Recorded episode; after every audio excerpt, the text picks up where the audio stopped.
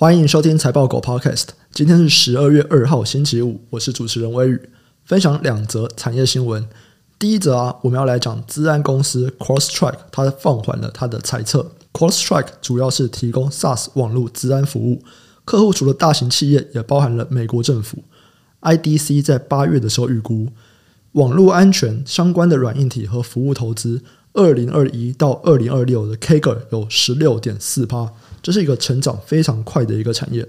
在今年第一季的电话会议中，Crosstrack 认为资安市场的成长不变，没有看到任何的迹象显示趋势转弱。那第二季又说，他们看到了他们的业务增长动力，还有强劲的第二季的业绩，所以提高了对二零二二年，也就是他们二零二三财年的营收财测。可是，在第三季的电话会议中，他们就提到，他们看到了规模比较小。或者是交易性比较强的中小客户中，有越来越多的客户推迟了采购的决定，平均的成交天数延长了十一趴，甚至新的 ARR 贡献也比第二季度少了一千五百万美金。这是公司的营运首次低于法人的预期哦。他们的 ARR 只有年成长十七趴，但是在过去四季啊，平均的年成长都是四十四趴。网络安全的股票啊。在二零零九年的时候，它的表现是相对强劲的，因此大家会把它当做是一个防御型的类股，比较不会受到经济的冲击。Freddy Business and Research 就说，从历史经验还有今年的状况来看，预期景气的下行中，软体股是最晚出现下修营收获利的。现在已经要开始下修 Cross Track 的营收，某种程度来说，他认为这个下行大概也是快要到尾声了。如果环境没有进一步恶化，应该可以判断已经接近底部。第二则新闻是台系的 PCB 供应链，他们开始考虑迁厂到泰国还有越南了。从二零一八年中美贸易战冲突开始，还有中国近年来的动态清零政策，全球的供应链都开始要往中国以外的地方移动。如果我们去比较苹果二零一九还有二零二二年公布的全球供应商名单，以据点的数量计算。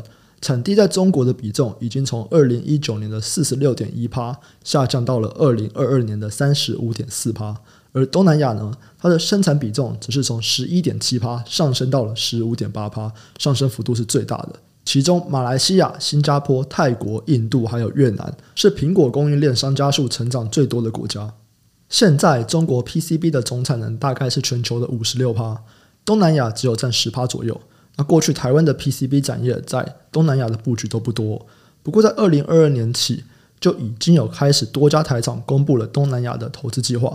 今年十一月，台湾电路板协会还有电电工会都带着一些台厂到泰国考察，从上游的材料厂到中下游的板厂、载板厂都表示哦，到东南亚的布局可行性很大。晋鹏就说，他们近期客户已经开始要求增加了中国以外的产能。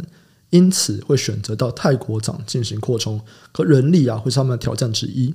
台宏在今年五月也在泰国跟安美德集团签订了土地购置的契约，他会投入三千五百万美金执行第一阶段的扩厂，大概在二零二四年的上半年可以正式的量产。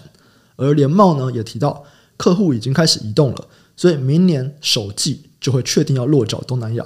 那泰国是一个蛮高的机会。这边的相关概念股有印刷电路板，还有铜箔基板。